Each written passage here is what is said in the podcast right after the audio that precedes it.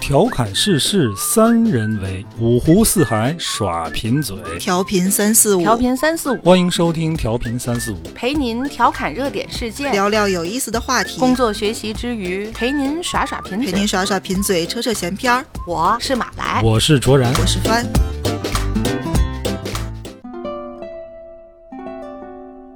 大家好，欢迎收听调频三四五，我是卓然。坐在我对面的是马来和帆。大家好，大家好，要问你们个问题啊，为什么？就说啊，嘿嘿， 好比说咱之前上学呀、啊，学过的这这些课啊，就上大学之前，小学、初中、高中，所有的这个学科加一块儿，如果只能选一门，嗯，让你学完之后觉得你哎有文化，嗯，你你觉得应该选哪门？你都说出来有文化，那肯定就学语文呗。为什么不能是数学？因为我从来都不喜欢数学，哎，语文咱都学过哈。对，肯定都学哎，你你们俩语文上学时候语文学的好吗？不好，你和这个我说的绝绝对不含糊，就是好。怎么才叫学的好呢？你考试高分儿，作文是范文，哦，语文老师耐，这不就语文课代表，这肯定是语文好嘛？就这种人啊，就是今天我们节目要批判的对象。批判这期我们聊聊这个语文这个事儿啊，为什么想聊这个呢？嗯，我前两天，嗯，微博上我看见一篇新闻啊，嗯，我给你们念念啊，嗯，你你们就听听，你们能听脑明白筋吗？急转弯问题，新闻是这么说的：奉贤本地人唐某带着三岁的女儿租住在本市的一出租屋内。今年三月，带女儿出门旅游，把房子交给了朋友照看。两周后，朋友找东西时，在床底发现一具男尸。由于唐某的宠物狗气味大，此前从未发觉。经调查，重点来了啊！经调查，死者是四十九岁的男子老于，老于的丈人是楚老伯，他是唐某的远房表叔，老伯的女儿和外孙女儿都去世。便想过继唐某的女儿，楚老伯把房子送给了干女儿。原先说好的女婿老于也有份儿，但唐某卖掉房产后只给了老于五万。当老于索要房款时，唐某便起了杀心，最终唐某在湖南落网。听明白了吗？说听明白了吗实话真没听明白。没听明白哈，再给你来一遍啊！你听众朋友们，你们把那个仔细听啊！把那个死者是四十九岁的男子老于，老于老于的丈人是楚老伯，楚老伯，他是唐某的远房表叔，你等会儿，谁是唐某的远房？他是唐某的，他的文章就这么写的，啊哦他是是唐某的的远房表叔。，那就是老丈人呗。哎，老伯的女儿和外孙女儿都去世，老便想过继唐某的女儿。楚老伯把房子送给了干女儿，原先说好女婿老于也有份儿，但唐某卖掉房产后只给了老于五万块钱。当老于索要房款时，唐某便起了杀心。这回明白了吗？这里边有几个人物啊？ 死者老于、老于，楚老伯，嗯，呃，唐某唐某，干女儿，女儿，女儿婿、孙女儿，女儿、孙女儿都已经去世了啊。这个楚老伯是唐某的远房表叔，楚老伯，不对不对，老于是楚老伯的女婿，老于呃的丈人是楚老伯，对哎，对，他是唐某的远房表叔。就是杀人犯，我跟你说，咱不研究 了啊。这篇新闻本来就是说这个出租屋藏尸这个新闻对本对来很爆炸啊，对对对，他这么一矫情，结果下边的评论是：这新闻人物关系可以简化一下吗？ 小编语文不咋地吧，写的也太乱了。现在编辑要求这么低了，写的什么嘚儿嘚儿玩意儿？然后还有人说，这狗是有多臭啊？什么 狗？ 就是为为什么有狗这个信息呢？它在这个里面的作因用为，他藏这个尸体，这屋子里就臭，所以人家一开始没发现，是这嗯有个人意思有人还给捋了一遍啊，他说案发前，楚老伯的女儿和外孙女儿都过世了，啊，对，女婿老于（括弧就是死者）嗯，呃，在世的时候呢，楚老伯的远房侄子唐某（括弧凶手）有个女儿，嗯，楚老伯要认这个女儿为干为过房女儿，这差着辈儿了啊吧？对呀、应该是对孙女儿嘛。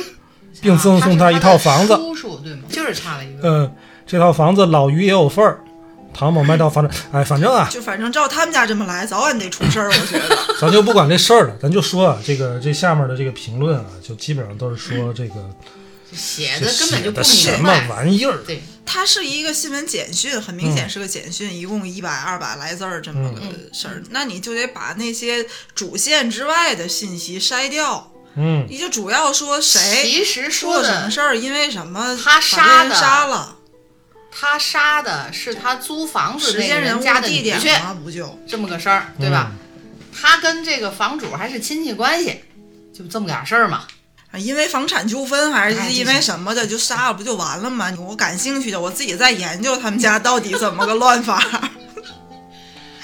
就上礼拜 B 站呢真推过这个案子给我，然它后好人像家就是央视的还是哪个的嗯那么一个，大概四十多分钟的一个案件的解说。人家一开始就从出租屋开始，从发现尸体开开始，始然后说你再去倒嘛，倒这个人的关系，嗯然后又倒到这个出租屋的这个房东，嗯跟他，然后也有一些亲戚上是的来亲往戚，的怎么关说系。是你他叔叔吧，是吧？你按时间顺序捋，这么着是顺的嘛？你你也不能先把姓唐的花扔出来，中间又出租给了朋友，又怎么怎么借着，给了还朋友狗又瘦， 然后然后才发现个尸体，然后你又往回倒，这不神经病吗？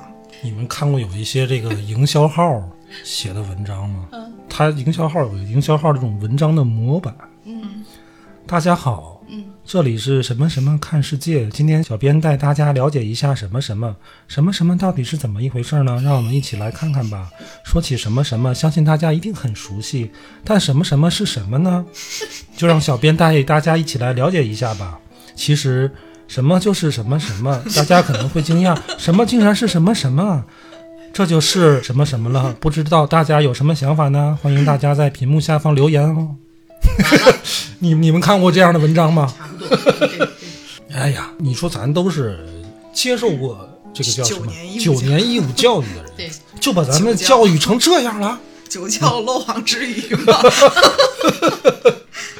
我这样的关键他去做编辑，自媒体这个行业发展起来，确实是对嗯所谓的编辑的门槛儿低哦了很低了多。太多了。最近有一个概念叫大语文，你们听说过吗？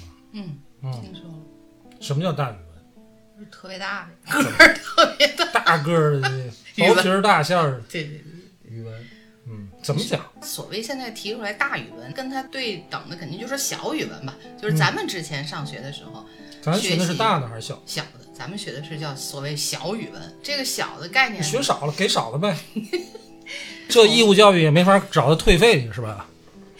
你回想吧，嗯咱们上学的时候，语文方面的课肯定是从字、嗯词，然后再到句子，基本上是这样的一个一个一个过对程。嗯，然后主要靠的是什么呢？就是靠背。如果你把书本上的这些东西，就比如什么断义、中心思想，然后这生字什么什么句式什么这些东西都会背了，那基本你的语文的基础的这个成绩就可以不错了。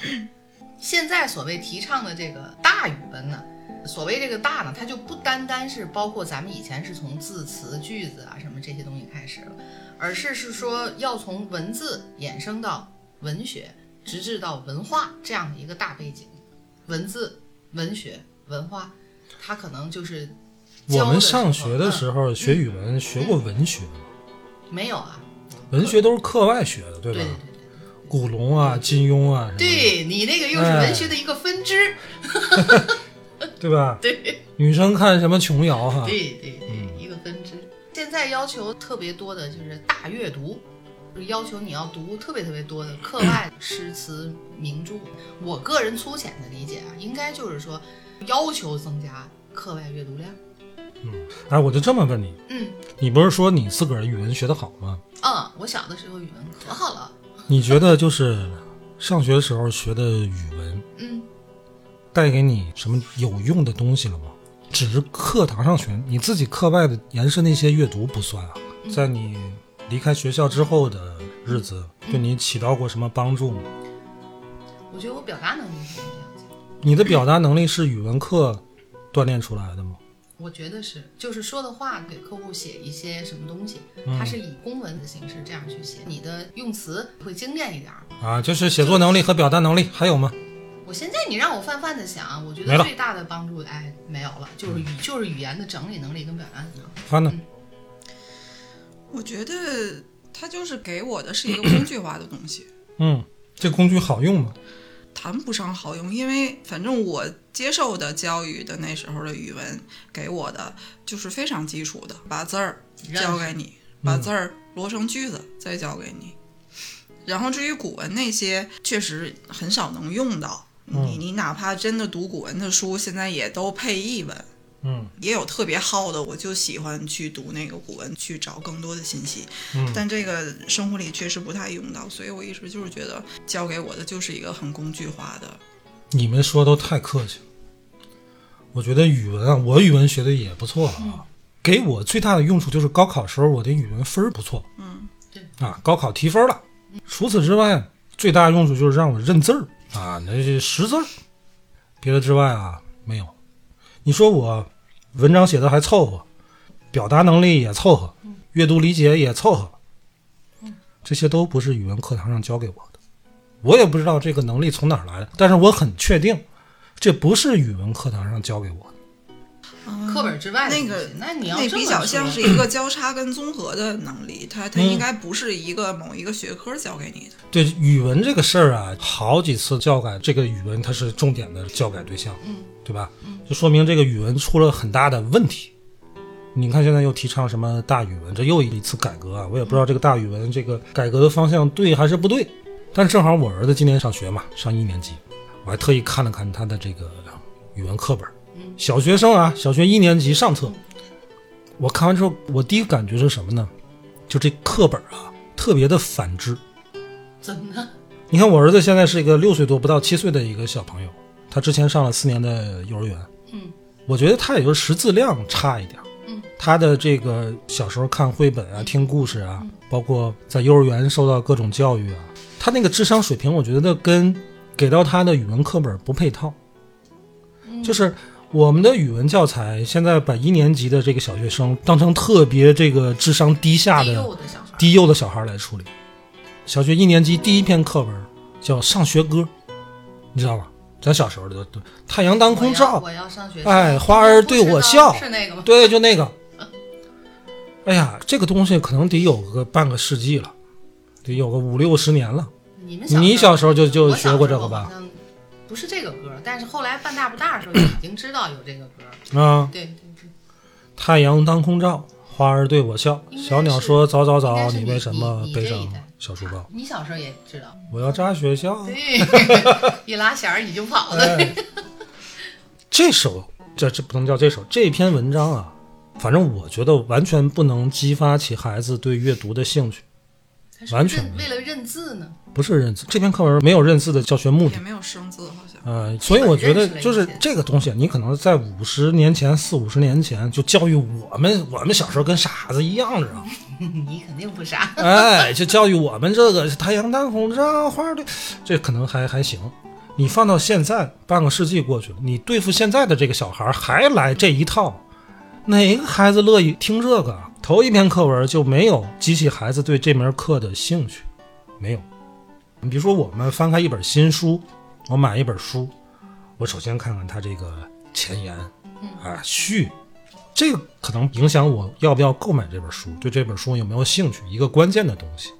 你上来第一课就来个太阳当空照，而且那天我还听一个，他也是一个语文教育工作者，嗯，他也在吐槽这篇课文，嗯，他说这课文啊，你你你仔细推敲这个事儿，太阳当空照，嗯，什么叫当空照？嗯，那得中午十二点了，那才叫当空 照，对吧？然后后边说小鸟说早早早，晚了，晚了呀，对吧？这都迟到了。而且他说最可笑的一句呢是，小鸟小鸟问他哈嗯为什么啊，你背为上什么背上小小书包？？他说我去上学校。嗯他说一般我们不这么说话啊，我们可能说我们去学校，或者我们去上学，嗯我们唯独不说我去上学 校。他说我真想在我去后边加个逗号，我去上上学学校。我要上学校是我去上。我去上学校，哦哎。我那么多年好像唱的都是我去要上学校哦我要上。然后我就翻了一遍他们这个课本哈、我记得我小时候一年级的语文，上来就是先教拼音，啊喔呃一乌吁，那个呃还画了一个鹅，对吧？那个鹅倒影是个呃， 对吧？摸恩闷，哎，还画了要个要画画了一个个门，门，哎对，现在仍然是这样，还是这样。还是这样，拼音作为就是就嗯，是你家宝贝儿，他是不是已经在幼儿园是学过了？学过，学过，嗯，但是你得考虑到，不是所有小朋友都学过都学过，对吧？这是你教拼音是应该的，哎，这所以这就涉及到另外一个问题，就是我们如何定义语文这个事儿？什么叫语文？语言文字吧。语言和文字泛是泛的吧？嗯来讲，应该是这样，就是你你说的应该要会写，嗯，你看咱呃学英语嗯这门课叫英语，不叫英文，嗯，对吧嗯？咱们怎么学英语呢？学字母字母，学单词听说读写嘛，啊，学语法，嗯对吧？结合课文啊，汤姆什么 Polly Polly says，嗯哪有汤姆啊？然哎后 Jerry 韩梅梅金 Green。想起来的还挺多，对吧？有个双胞胎叫 Lily and Lucy， 咱俩教材不一样，啊我们是人教版，也不是忘了啊。但其实你想想，我们的语文其实跟英语差不多，都是这么来的。但是我们那个英语它叫英语，它不叫英文呐、它只是让你学习和掌握一门语言。对。但是如果我们的语文也这么干的话，让孩子学习母语吗？就刚才你说的生字生词，对，总结段落大意啊对，主要内容、中心思想，这个教教育方案可能很多年都没 变，不知道现在是不是这么教？我现在觉得应该还是这么教。是吧？嗯，现在应该也还是有的应。该会有这个，这个没毛病，没毛病是没毛毛病，但是就是问题是我们的语文啊，让学生掌握哪一方面的技能？你不能说，就像我刚才问你们的，你现在回想起来，语文这门课带给你什么东西？然后你想想，没有，这是不对的。你比如说，你让回你学化学、学物理带什么东西，你没有，那没问题，因为你不搞这块儿嘛，对吧？但是你作为一个中国人，你学了至少九年的，不是十二年。先把义务教育这样啊，弄义务教育明白也行吧九年的嗯语文，你要说从功利上的去考虑，它好像也没带给你什么实用的东西。你说你学了这么多年语文，你比以前更会说话吗那个？你比以前更会写文章吗？你比以前更知道怎么表达吗？你比以前更能读懂一些文学著作吗？我相信课没有吧？这个这个学科的初衷应该希望吧，但是啊很，但是难达到了吗？没有。很难，对，如对果吧不是功夫在课外的话，很那难你说我们学了个啥？认字儿嘛，你刚才就是不个认字儿也嘛就是认了认了到最后就很多字嗯就剩下认字儿，而且你字儿可能也忘得差不多了。认字儿，然后应试嘛，主要还是应试。嗯这个语文啊，它其实并不是很古老的一个学科，它从清末一九零三年，清政府颁布了一个奏定学堂章程，有这么一门课叫国文。到民国的时候呢，呃，变成国语加国文，哦，国语国语加国文。建国之后叫语文了。给这合一块儿了哎呗，语文这个概念是谁提出来的呢？叶圣陶提出来的。他指的这个语文，语就是说话，嗯，文就是笔下的东西，就是口语加文章。嗯，他不是说文学。嗯嗯，叶圣陶是反对把语文文学化，他认为文学是一个很系统、很庞杂的是一另门外学一科个，精细的，对它不适合放在一个基础嗯基的础教育普及的教育里边儿让这你个环节去当中去了去解嗯学，。当时那个国情啊，文盲多，对对对，你还是要还有识字班儿呢嘛，还对得，哎，这叫什么？语言和文章，让人都能读文章、写文章啊，都会说话。然后到一九五六年教改的时候呢，呃，当时有一种风潮认为不行，这个语文这东西，它不能脱离文学。嗯嗯，就变成了两门课，叫汉语。嗯，汉语它就是一门语言，就跟咱学英语是一样的嘛。汉语加文学两门课，嗯就把文学放进来了。但是后来到五八年，这个执行了两就年，两年哎，又改回去了，又回到语文，回到语文了。但是这回这个语文就不清楚了。你看，在四九年的时候，叶圣陶提出这个语文，它只是一个功能性的东西，嗯，它针对性比较强，嗯，我们需要让老百姓会说话、会写字儿、会写文章、会看文章，嗯，然后经过那个五六年的这个加了文学这么一折腾，就觉得不对劲儿，又把文学砍了，嗯又恢复到语文。那么沿用到现在一直叫语文，这个语文这个文就一直很模糊，语很清楚嗯啊，它就是一门语言嘛。你要作为一个中国人，你要掌握自个儿民族这个语言，这没毛病。你要是学拼音、学语法、学学字，这都没没问题。但是这个文，它到底是文章还是文学？你要说文学，那往大了说，你就文学又包括文化、文史文文学肯定是文学不了的。啊，它现在的大语文的概念就是说，从文字希望能够衍生出这个呃文学，最后达到的是文化嗯这个境界。对，它是这么一个递进，嗯，呃，所以你看现在提这个大语文这个事儿啊嗯，它更是往文学上去往靠文了学上靠。啊。对，这国情跟当时四九年刚建国的时候也不一样了，也不一样，普遍这个受教育程度就呃基本比较文高盲了。会比较少哎，。文盲会比较少，他就对的文学性的要求会比较高。但是你这么一要求，这个所以语他文们教改啊呀、就不知道该怎么改。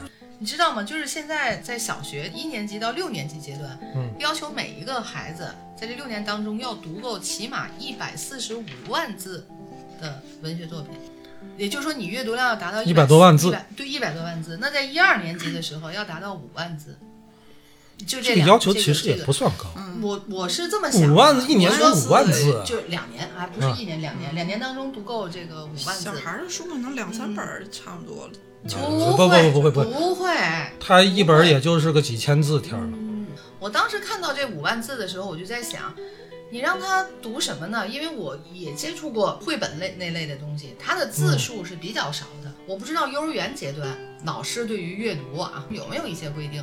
你突然之间他上学了，就要求让他读够五万字。如果我是这个一个一年级、二年级的孩子家长，你说我给我孩子看什么呢？我儿子小的时候，学校是没有这个要求的，所以我没有想得给他找点什么样的书，呃，起码要达到一个五万字的阅读量。嗯那他大了以后自己去看的那些书，这都不是我去主动给他找的，而是完全是孩子自己的兴趣爱好。所以我现在就对于这个对于字数有这么明确的规定，而且现在就已经特别明显，就是你比如什么抖音呐、什么这个上面，他就开始有特别多啊推荐一年级的孩子必须要买什么哪些书，二年级了、嗯是三年级要买哪些这书，就制造焦虑了。我你看，我家里没有这么个小孩儿，我就开始焦虑了。你说这家里要有这么个孩子，嗨，这个东西啊，我觉得也不用焦虑，就是孩子对什么感兴趣，你就让他读什么。你看我儿子，嗯，就对考古感兴趣，对恐龙、宇宙的啊，我儿子现在就开始探索宇宙了。经常跟我说，问我宇宙起源啊、人类起源啊这样的高深的问题，问的我都有时候都解答不了。可了不得了。我现在已经开始研究人类起源了， 我已经开始研究人类基因族谱了，就为了回答我儿子问题。那你就说他是好这个，他是喜欢，他想了解这个。有时候书呢，呃，书是这样，我带他去图书馆，嗯，他什么感兴趣，他就自个儿拿出来，他就看，啊看完之后给他挑几本儿就带走，但是他没时间看，哦，他没有吃，他确实这孩子现在也太忙，学这个学那个，阅读你甭管几万字，他需要时间的，嗯他没这个时间他也读不了，而且这个阅读这个事儿啊，嗯，它是一个定期的连贯的一个行为。比如说，我每天我抽出半个小时来，我看一看书，他学的这个知识也是连贯的。你这礼拜看，然后这本书没看完，下礼拜前面的忘了，很有可能是这样。我现在就是特别怕阅读这件事儿，就跟过去咱们上学时候的一种应试的感觉。嗯，很有可能还会形成一种攀比。哦，你们有没有这种经历啊？反正这个事儿发生在我上高中的时候，嗯，大伙儿都在读外国名著，你要不读啊，你就觉得你哎呀你没文化，没文化。我连这个四大古典名著我还没看完呢，我得去看什么《安娜·卡列尼娜》，我得看《呼啸山庄》，我得看这个什么这个《飘》，我得看这个，我不看就觉得就好像没没文化好了，像哎，跟同学就差着了似的。对吧？这形成一种攀比。哎，你读什么什么了吗？当然，这种事儿啊，其实也是没什好么事不儿。好，哎，我啊也也是是觉得好事要儿是你，我刚想说，你那班里学习氛围还挺浓的呢，人家互相还能比这个，还不错嘞。 嗯我们那咱对吧？嗯，好学校。 焦虑吧。但是我觉得阅读只是一个，你可以提要求，但这个东西你是没法强制的。你看你就是还能做的挺好，还能带他去个图书馆。你首先，我跟你说，我看他一年级那课本儿，我就觉得特别水。嗯，这半学期啊，我就觉得这语文学不了啥玩意儿你还不如你就教拼音啊，这个不不不给教踏实。可能这学期的学习任务本来也没要求我要学什么。嗯，其实我觉得啊，语文教学它应该是一个是以什么样为目标呢？就是它打破一个学科的界限，这是一个好的事儿。你还记不记得咱有一期节目吐槽这个韩国啊、呃、棒子？嗯那期节目我在后期剪的时候，我自个儿后来又补了一段。嗯，有一段这个在外网上评价中国传统文化的几条评论，其中有一条评论就是说，嗯，中国是现在唯一一个现在的年轻人能看懂两千年前的古老文字的这么一个国家保哦，留的文化，我觉得这真的很有意义。我们的文化一代一代，它是有史料记载、有文字记载的东西。如果你不学语文，你第一你不认识，第二你认识字儿你也看不懂它的意思。你看现在的语文教改，它会加一些《论语》上的东西，它删掉一些晦涩的鲁 迅，那个加了一些可能更难懂的，但是它要加进去。对，它要加进去这些传统的，所以就是它好的现象就是它在打破一个学科的边界，它把这门语文的学科跟历史、跟传统的东方哲学传统文化上去相揉杂一块而儿。且你说这个大语文跟咱们以前学的所谓小语文不一样的地方是说，老师在讲这篇文章的时候，你别管它是出自《论语》还是出自哪儿，他要求先讲的是文章的背景，嗯，然后讲这个作者的生平，之后呢会再去讲这篇文章它讲的是什么事儿，最后的点才是词字，对，和咱们之前是反了。嗯没咱们错之前会先认生字嘛，没错儿，你看文包括文化、文文文史学、呃文学，文史，对对对，咱就不说文史啊，文史那就更复杂了，就在义务教育里边根本就不太实际。但是你学这个文学，这文学的概念很抽象，对于学生不太好理解。你看咱上学时候学过那个鲁迅的，他写闰土那段儿，那课文里我记得标题叫《少年闰土》吧？好像是对那个还有印象哈？少年闰土，我还真有印象。就闰土这个人物形象，你们脑海里还有印象哈？还造了一个字儿嘛，啊，照例拿拿着把叉子，对吧？对穿个兜兜。对。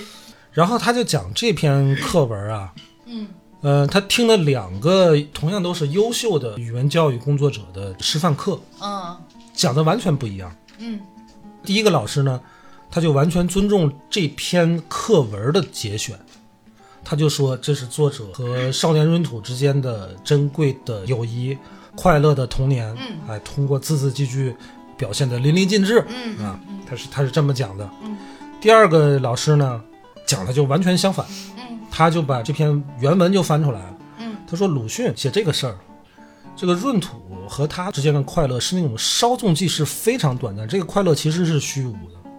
他书里想描写这个东西，其实不是想写快乐，而是想突出最后两个人的命运嗯，又发生了一个对很大的变不迁。同阶层，嗯他讲的是这个。啊，他这篇论文就是研究我们的语文教学，尤其在引用这种名家名篇的时候，就是这个文学意味特别强，这真是文学范畴了啊。嗯嗯到底应该怎么讲？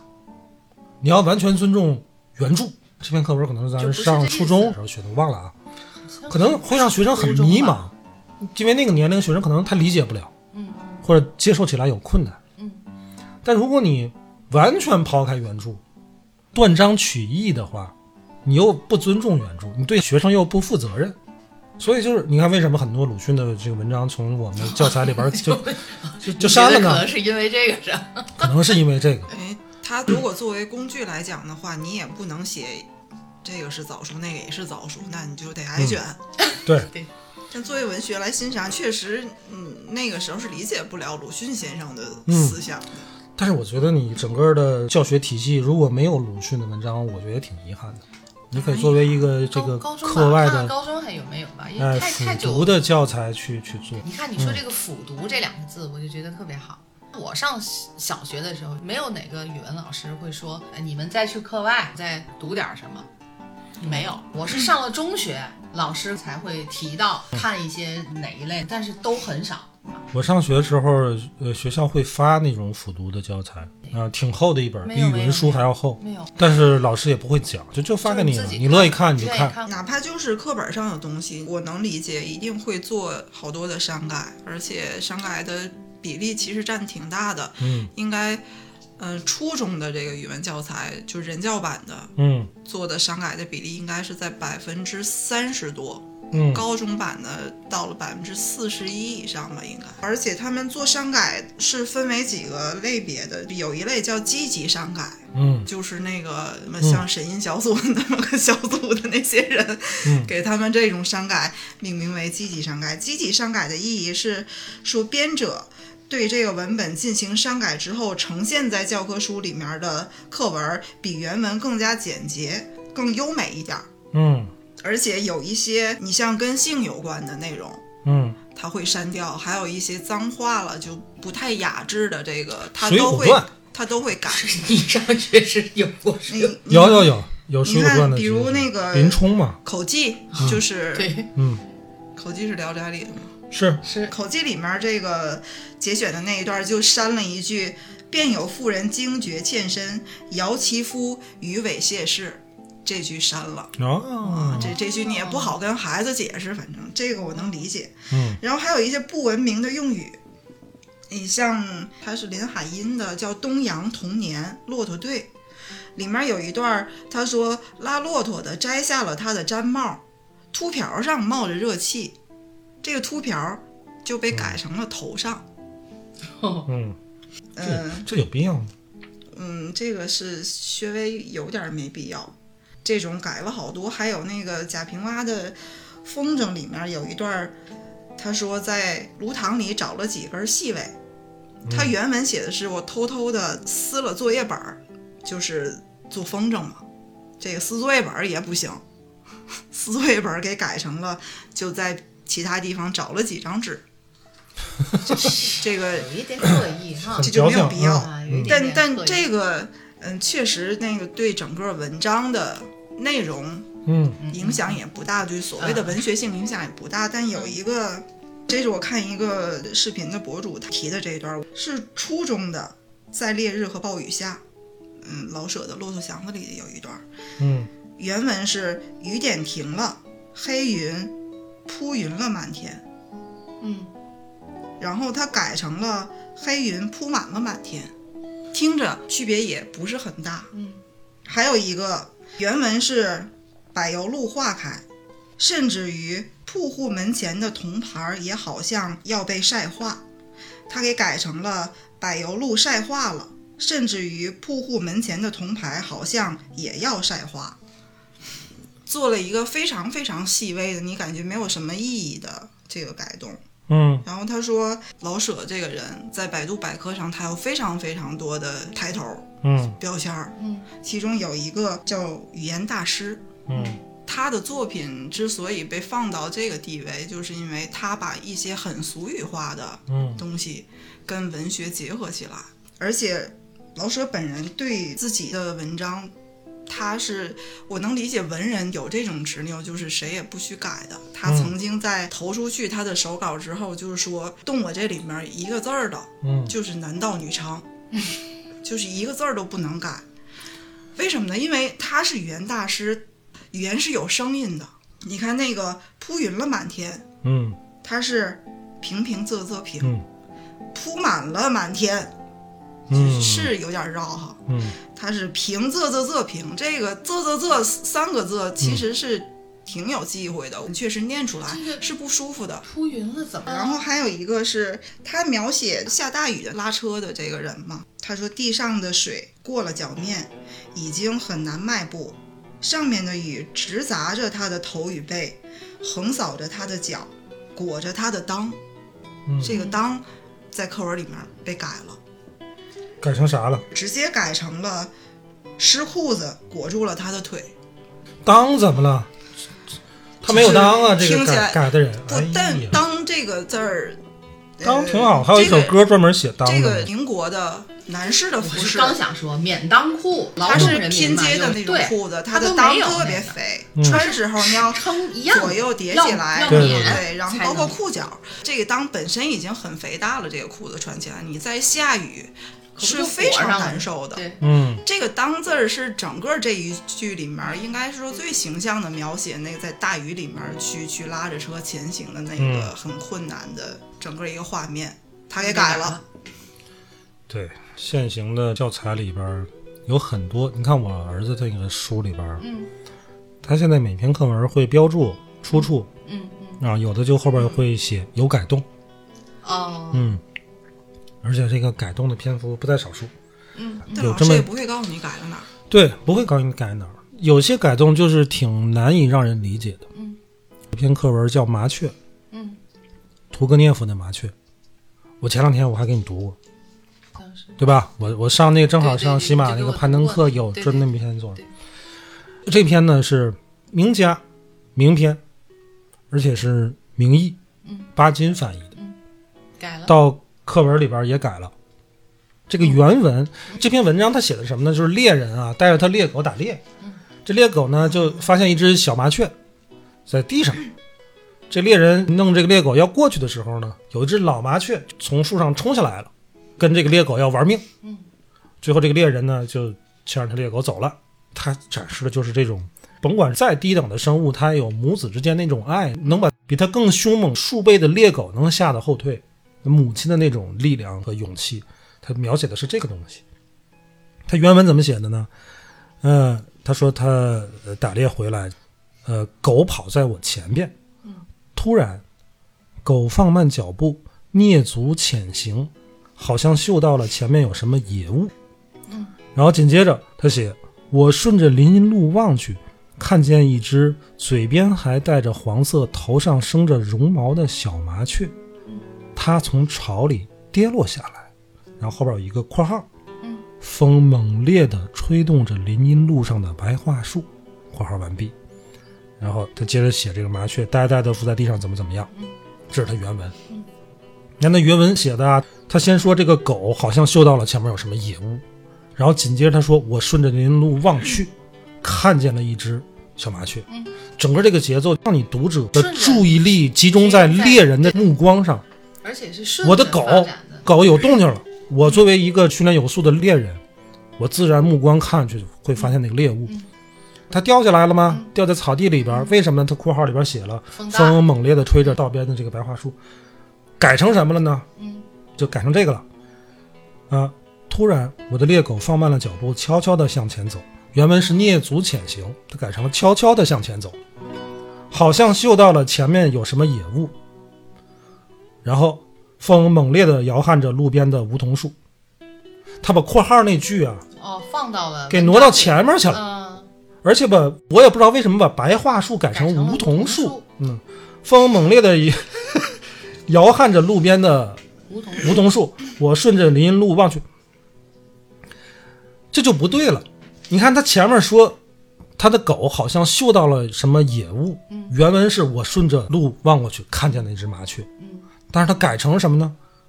我的狗好像嗅到了什么野物，风刮哎着，风猛烈地摇着梧桐树，这个文气它就断了，知道吗？它应该是连贯的。我的狗嗅到了什么，然后我马上就就看上，结果起风了， 结果我的狗嗅到了一个什么，然后我看见起风了，这不扯了吗？整个那个紧张的那个那个氛围就没了。而且我很不理解白桦树怎么了，为什么要改成梧桐树？俄罗斯有梧桐树吗？对我我我倒我倒正想问这个有待问题考证。为什么他要改呢？不知道，呃莫名其 妙。而且这篇文章的结尾啊，嗯，教科书上是怎么改的呢？那个老麻雀跟他那狗玩命嘛，嗯然后那狗就后退，嗯它结尾是这么写的：我急忙换回了我的猎狗，嗯带着它走开了。嗯这是课文的结尾，嗯，但是原文的结尾是什么呢？嗯我赶紧叫开受窘的狗，于是我怀着极恭敬的心情走开了。然后后边还有，是啊，请不要见笑，我崇敬那只小小的英勇的鸟，我崇敬他那爱的冲动，爱，我想比死和死的恐惧更加强大。只有依靠它，依靠这种爱，生命才能维持下去，发展下去。这不挺好的吗？全没了这段就没了，这这篇文章这段是这篇文章的典型的不就之是笔为了啊！这不是胡宣吗扬生命平等吗？啊，每个生命都没值得了，尊这重课本里边就没了。他就走了，他愣能把白桦树改成梧桐树，然后点睛的这个就没了。他可能也没想传达这么这么深刻问题的这情篇文感。章你给孩子们讲， 难道不是讲的就是这个这个对事呀儿吗？不，他这可个含能义就不是在想此给你讲的，就是描述了这么一那我就想说了，嗯这篇文章总结一下中心思想啊，让你俩总结，没有后边 那些。这这篇就你是说你俩能总结出个啥？就是怂呗，怂了，狗 走怂了。嘛。那可能就得让小孩儿自己总结出来啊，生命是平等的，母爱是伟大的。嗯你把后面人家那个然后核心你说的这个也部分有道理，这可能就是这么改的他的意图。对吧？你不哎得呀，他总一结看吗？，哎呀，你怎么把中心思想给写出来这写了呢这不行，删了。对 让小孩儿自个儿写。你这个删改，我觉得不可理喻，我觉没得。必要，你干脆别选这段儿要完了。翻刚才讲的有一些的改动，我能理解。哎，你说别选这段儿，就是我儿子一年级啊，嗯他有一篇古诗，嗯啊，我我那天看见了，嗯李白的《古朗月行》，嗯， 《古朗月行》它是一首长诗啊，它一共是十六句，它只选取了其中前四句，就是一开始的哎，四句小时不识月，呼作白玉盘，又疑瑶台镜，飞在青云端，就这四句，完了完了啊。嗯嗯嗯，但是我就很不能理解，你为什么要节选这么一段儿给孩子让他学这个？因为这首诗啊，这前四句很好懂。他小时候不认识月亮，就把月亮叫大大白大白盘大白蛋啊白玉盘啊，又觉得像瑶台的一个镜子，不知道被谁偷走了，挂在那儿，而且很可爱很天真啊，写这个月亮。但是你想，李白那么大个儿诗人，他不可能只写这么一个玩意儿吧，对吧？他这首诗呢，后边儿是在说什么呢？他后边儿还有叫“蟾蜍十月影，大明夜已残。一夕落九屋，天人清且安。因经此轮祸，去去不足观。”就是这个月亮啊被这个蟾蜍啊，这个这个这个吃没了。哎现在这个月亮不行了，也不值得看了。这首诗是作于天宝末年，当时马上就要发生安史之乱了。朝野上下呀，对这个贵妃啊妄议甚多。他前面就是写盛世，就是一轮明月，特别好。现在呢，他把蟾蜍就比作安禄山啊这些叛臣。其实这首诗小孩他是懂不了的。我翻了一下这首诗的这个教学计划和教学目标啊，除了认字儿啊，让学生感受这就是个一下大圆盘，哎，大圆盘 啊，呃，这大个镜子呀这个比喻的写法啊， 比喻啊，你提到教学的比喻目标没有问题嗯，但是我查了查，反正我是没查到这首诗再出现在义务教育的语文课本里边，这就会造成什么？造成学生对这首诗的误解。那我就特别希望有对李白的侮辱辅主要 是辅读的教材会不会对啊跟孩子们提一下？我是我是嗯你希可望以没有教学要对求对，但是你对得对你得跟孩子说明，啊说一下，就对吧希望老师吧。而且你能够们记不记？能够得讲？嗯，呃，咱上学学过那首非常有名的嗯白居易的“离离原上草，一岁一枯荣。野火烧不尽，嗯春风吹拂”。当时这首诗只有前四句，四句，嗯对，只有后边前还四有句四句，哎还有四句，后边四句啊，嗯，课本上就没有对对啊。而且但是这咱四现在句都知道后边还有四还有句，四句，你从哪儿知道的呢？大了之后肯定不是肯定不是老师说的老师说肯定不的，是肯定不老是师语文课本上教对你，啊对对对对，也我也不也记没得再老提师这讲个过，也没再提。对对对对而且这首诗原名应该叫《赋得古原草送别》，对，但是这首诗在课文里边儿，嗯它题目也都改了，就改成叫《草》。嗯草，白居易。草就草，啊，我是想改成这个“草”后面改成一个感叹号。 嗨，而且你说这后四句啊，也没有什么不好理解的。远方清古道，青翠接荒城。又送王孙去，萋萋满别情。他前四句写的野草嘛，对野草，他歌颂野草这个生命的这旺盛的个生命历史之美对。后面他他古人从来没有啊，就说你写景它就是景的，嗯，它一定是借景喻情。嗯所有的诗都是这样，除了那个什么啊，除了这个骆宾王的《鹅鹅鹅》，那他他当时小啊，他写的就是个大白鹅，鹅鹅鹅，曲项向天歌，白毛浮绿水，红掌拨清波，没了，我就写个大白鹅，写的挺好。写挺好呀、啊但是尤其这种就叫这个赋得体啊，它是什么呢？ 对，赋得体是他到头了，就赋都得说体拿这是个它是其实是一种应试体。这首诗是什么时候写的？是白居易他进京啊，夜明市，就是言字旁一个口渴的渴旁边那个叫夜明市，他就拜见名士。嗯，过去有一个叫叫拜帖诗，就是。我来了啊！我来京城，我想谋个一官半职，在京城里边找个有头有脸的人。白居易他们家他也是官二代嘛，呃，可以说官三代了，打他爷爷就就做县令。但是你进京做官，你总得找个有头有脸的人吧？找了，当时有个人叫顾况，哎，写了这么一首诗。这个赋得体啊，其实就是一个应试的体，这个体就要求你必须是借物喻情，而且对仗得工整，然后得浑然天成，反正要求挺多的，很难出彩儿。但是他这首诗就在这么这种情况下写出来之后，顾况一看，呵，好，而且这个是在我学古汉语文学嗯的时候，老师就特地就是我印象为嘛对这个诗，但是我真的不记得这后四句，如果不是后来上就是讲到赋得体的到嗯到一个什么，就说它这是一个到头的赋得体到头的一个，嗯是因为离离和七七的对对，对仗工嗯整对嘛，。这离离这个什么从诗经你之要没后你是要怎么回事，一直讲一直你要讲，不给学生讲最后那句“七七满别情它跟离离实际上对啊就”，哎而且这首诗你看，“离离原上草，一岁一枯荣”，他为什么说枯荣不说荣枯呢？除了这个这这个韵脚上的这个考虑之外，枯荣和荣枯虽然都是周而复始，但是最后是荣，就是枯了之嗯它后就我跟还要跟荣，离和七确实能它对后边这个野火烧不尽，茂盛感春风吹又生。对。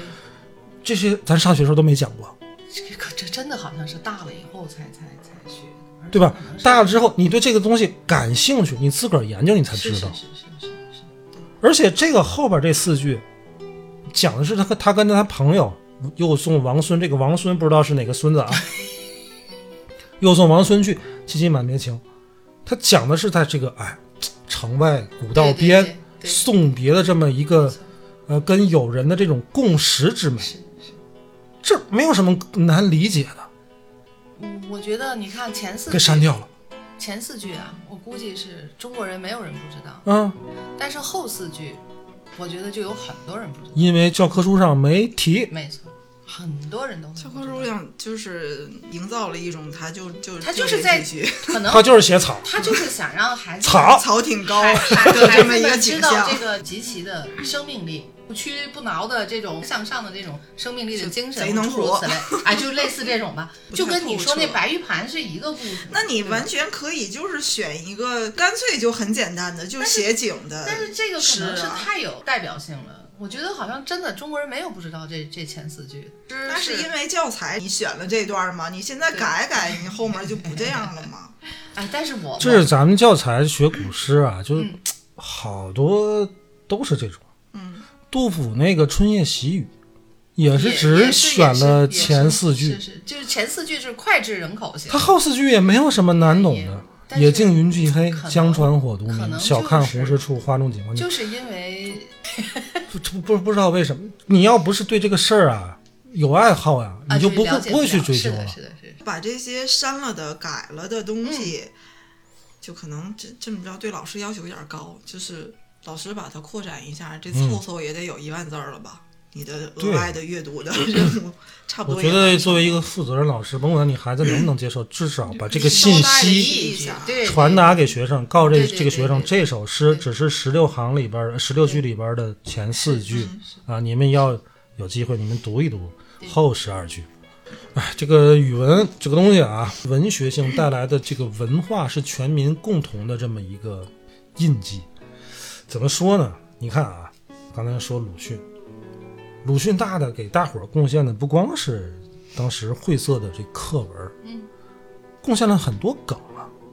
你现在一说一棵儿枣树，另一棵儿枣树，大伙儿都能明白，这是为什么呢？因为你你们所有人都有一个共同的文化基因对，这个基因是建立在你那些学过的上学时学过的课这文些和文章上对。对对，我前两天看那个赘婿又拍了个大电影是吗？啊不知，道，他这个电影演的是什么呢？就是演这个呃宁毅他大舅哥，宁毅的啊，宁宁毅他大舅哥自个儿做生意的这么一一一个故事，哦还是他们而且长得跟猩猩似的那个，大傻啊子，演大员大还是没呃换，演员没换。哦。其中有一段什么呢？就是他爸爸嗯送这个大傻儿子出江宁城去另外一个城市做生意，商去啊出去之后他爸本来说好跟他一块儿去，结果他爸反悔说不去了，啊让他自个儿去。嗯然后有一句台词儿，啊！他跟他儿子说：“我去买几个橘子，你就在此地不要动。”真的，啊，然后下一个镜头就演他爸就是爬有一个台儿，然后就跟那课文里边写着蹒跚的身子。你看他为什么这么处理，就是因为所有中国人都有对那篇名家名篇的共同的记对对对忆，有有这个东西已经成为这个民族的一个基因了，所 以这儿不要动，所以以这就是一个梗，对吧？是我记得咱们之前聊书写文字的时候，嗯好像也说过，语文不管是口头表达还是书面表达，它嗯都是为了表达传承。嗯往小了说是咱们生活里面人与人之间信息的一个传播传承，嗯往长了是一个历史的一个传承。那如果降低一下标准，这里面咱不要求什么文学性，什么要你要欣赏，甚至不需要从语文里面了解那么多历史知识，嗯咱就最基础的表达清楚， 似乎也没有达到，嗯，不然也不会出咱一开始念的 那那段儿。那就更别说你的表达你有感染和传播力，更别提你的文字你的表达有力量了。语文这门课啊，无论是从工具性来讲，还是从人文性来讲，其实都是失败的。对，确实，啊你你要说，嗯如果你就是作为一门工具，你也并没有让人都很会说话，对，哇把很话会说写清文楚章都都都没有达不到。嗯，它还是一嗯个你作为人文性，那就更别提了。这不是现在在改吗？反正我觉得小学阶段，你对于语文的这个基础知识扎实一点，然后一定一定是有课外的读物在丰富你，然后直至到高中，如果你还一直保留对文字，甚至到上升到文学的兴趣的话，嗯，还是会有作用。整体的表达能力跟逻辑能力，我觉得都会有特别大的提升。嗯我可以理解小学这六年教材上做的这些删改，嗯确实是为了在打基础的时候让它去个性化一点儿，嗯因为确实你这个作品它就是带有个人属性的。嗯，就是带有那个作者个人的情感的，都做这种比较大众化的这些改编。但在我心里，我对语文这门学科始终还是有一个很感性的那那种感情的。嗯嗯、那个视频里面最后有一段我特别喜欢，他列举了好多删改之后，嗯他说：“语文到底是什么？”他说：“我想再给你们看一段儿，嗯、苏州园林那篇文章里面的一段话。嗯这段改完之后说的是，假山的堆叠可以说是一种艺术，而不仅是技术，然后让你在攀登的时候能忘却苏州城市，只会感觉你身在山中。嗯他删了一句，就是才能让浏览者在远望的时候，仿佛观赏了宋元工笔山或者倪云林的山水，然后才是攀登的时候嗯才怎么怎么着。删了的那句的这个比喻，嗯恰恰是蕴含了咱们历史原来，是蕴含了那个一些嗯很奇幻的想象，嗯一些很美妙的画面。他说，年少的时候我是不懂的，但是好多年之后，当你真的看见，不管是苏州园林，还是倪云林的画，嗯还是宋元工笔呈现出来的一幅画，当你真的跟这些画面在你生命中的那一瞬间相碰撞到了，嗯那个感动就是余温。嗯这也跟咱们那期说的语文是为了表达，是为了传承的对意义是一样的。嗯，可能我们学了这么多年语文之后，回去再看，觉得语文它是一个表达和传承，可是对于正在学语文的学生来讲，他可能看不到，它还就是个识字儿呗。他就是个识字儿，他就是在段落大意、中心思想、主要内容里边挣扎。你为什么你觉得自个儿语文学得好，觉得语文这门课有用？我们那么这个操心语文的这个教改，什么大语文、小语文、二语文、中语文的，是因为所谓语文学得好的人，他能把在整个这九年也好、十二年也好学的语文这些点点滴滴，能串联成一个系统，就自己串联成一个系统的东西。你串联的这个工作，可能借助于你平时课外的一些阅读和你的兴趣爱好，但是如果仅凭课堂上的一些东西，你可能是串联不成一个整个系统。对语言、文字和文学的认知，你可能是不具备这个能力的。如果你不喜欢的话，对，所以我们的语文教育出问题就是出在这儿。你好像你看他每一步做的都没有错，你教孩子认字儿有错吗？没错。总结段落大意、中心思想也没错。没错，你是为了提高孩子阅读能力，对吧？嗯，学文言文，讲各种修辞造句都没有错，但是最后这个系统没有给它构建成。嗯所谓语文学得好，对文学感兴趣，是他自行把这个系统给补全了。全部我们真的的是教在育这个并没有把孩子这个这个东西给补全。那是不是现在大语文所提倡的激增的阅读量，对自个儿愿意这去看其实真的必须建立在你大量阅阅读读上的情况下，因为语文语是没有意思的，文才有意思嘛，对吧？我们不是说不爱看书，为什么我爱看古龙、金庸呢？为什么爱女生爱看那个什么岑凯伦、什么那个琼瑶呢？对吧？因为那个有意思。你让我看古龙，你让我分析古龙的段落大意，我靠，那太好分析了，他俩字儿就一段儿，冷风、深夜两段儿了，这就其实回想当时读这个金庸的很多东西，就嗯。特别对他的这个词诗、历史典故的运对啊用叹为观止。那是没有百度，我就特别想知道他写这首诗是他写的还是嗯自古就有的。嗯，我想查，我想问，我想找人聊，就是类似这样的事儿。对，所以你看，扩大阅读量是其实对你学语文的一种精进的唯，我觉得是唯一的途径，但需要引导啊。需要引导，需要引导。你比如说哈，我儿子现在上语文课都得让家长自个儿买那个叫生字卡，哦哦这个生字卡就跟教材是配套的，哦哦，今天学个天，明天学个上。嗯嗯嗯那天我一看，呵，今天学手足口，这是个学了这是个病这是个病啊 学了。个病啊了。你看咱 仨，这开医科了， 嗯、你看他学这个足字儿、哈，嗯足就就是脚，嗯，哎，老师就这么讲，课本也这么教，嗯，但是当这个足出现在其他的这个，比如说阅读的它的读物上，咱甭说别的，你就说咱刚才说那个古朗月行，嗯如果他读到后边儿，因经此轮惑，去去不足观，这里边有个足字儿。去去不足，这里边足当值得讲，就就就不不值得看。他不理解，但是他认识这个字儿。爸爸，这是什么意思？我就给他讲，他对这个“足”这个字儿的理解，他就深刻了，就全面了。这借助于什么？就借助于阅读啊！你不读，你就认识这个一个一个字儿。小学里面的手足口为什么叫手足口要放一块儿？它都是器官，都是叫叫零件儿，还是就一步一步来对吧。吧？你怎么知道？那就很但这么着又得说回这个教材上，他现在还看着什么太阳当空照啦，这种确实没有什么乐趣的东西，他的嗯那个兴趣根本就没被、对，没被激发出来。对没被激发出来，他怎么可能去会想去阅读呢？嗯。这不就是我一开始就是了解了之后最要命的地儿？我就是一直在回想我们儿子小的时候，他有阅读的可能吗？基本我现在认为是没有。如果不是像现在的学校硬性规定，嗯，我不知道他要读什么。他等到有自主去看字书的时候，读菜谱也行。我印象你读什么都行，但是问题他没有。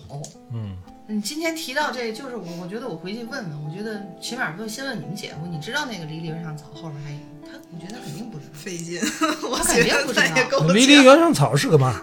我前面四句他肯定知道，我觉得这是个中国人，他肯定能知道，嗯但是后面真未必。这个学科确实是挺难界定的，它的边界到底是扩展出去多少东西？你说让大家至少把话说清楚，可是这里面就要涉及到逻辑的东西。逻辑好像又不归于文官。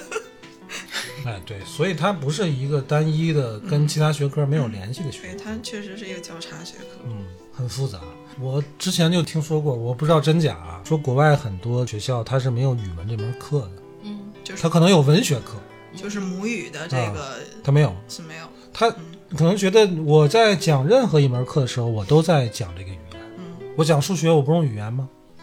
对吧那那那国外的小孩子不也得认字吗？拼写吗？不也得对会，吗？就是我那天听这个有有一个现在也是一个大语文的推广者叫窦鑫啊，挺有名的，就抖啊斗神斗神，他的课讲得很好。呃，他就介绍过一些国外的，就比如说像欧洲一些国家，他的语文它就是纯文学，所谓语文就是文学，那他们的低幼年级的拼写课程，他们叫什么？这叫拼读，是差不多这个意思嗯差吧不？多我的理解嗯，对吧？小孩总得认字儿嘛，对吧？那你说开始 一开始读的那篇的那孩子的问题到底出在哪儿？ 这是哪年没学好？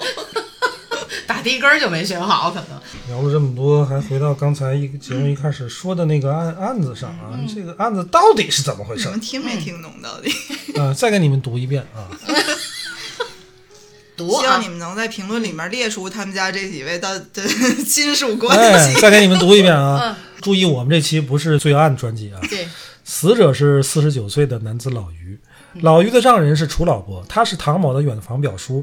老伯的女儿和外孙女都去世，便想过继唐某的女儿。楚老伯把房子送给干女儿，原先说好女婿老于也有份儿，但唐某卖掉房产后只给了老于五万元。当老于索要房款时，唐某便起了杀心。好， 听众朋给友你们，们留一道题啊。刚才那个案子到底是怎么回事儿啊？唐某好琢磨琢磨老于是咋回事呢？啊女就儿这跟干女儿什么的，到底是 是都是谁是谁？ 是，你看咱这个还给听众留作业，留作业 了，不许看这个案子的那个详解视频，只能从这个简讯 里面解读。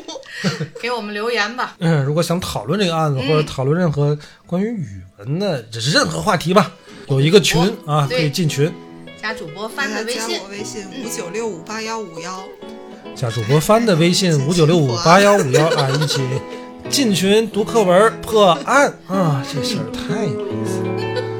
得了吧，今天就聊到这儿了啊，拜拜。拜拜拜。拜。还要戴口罩。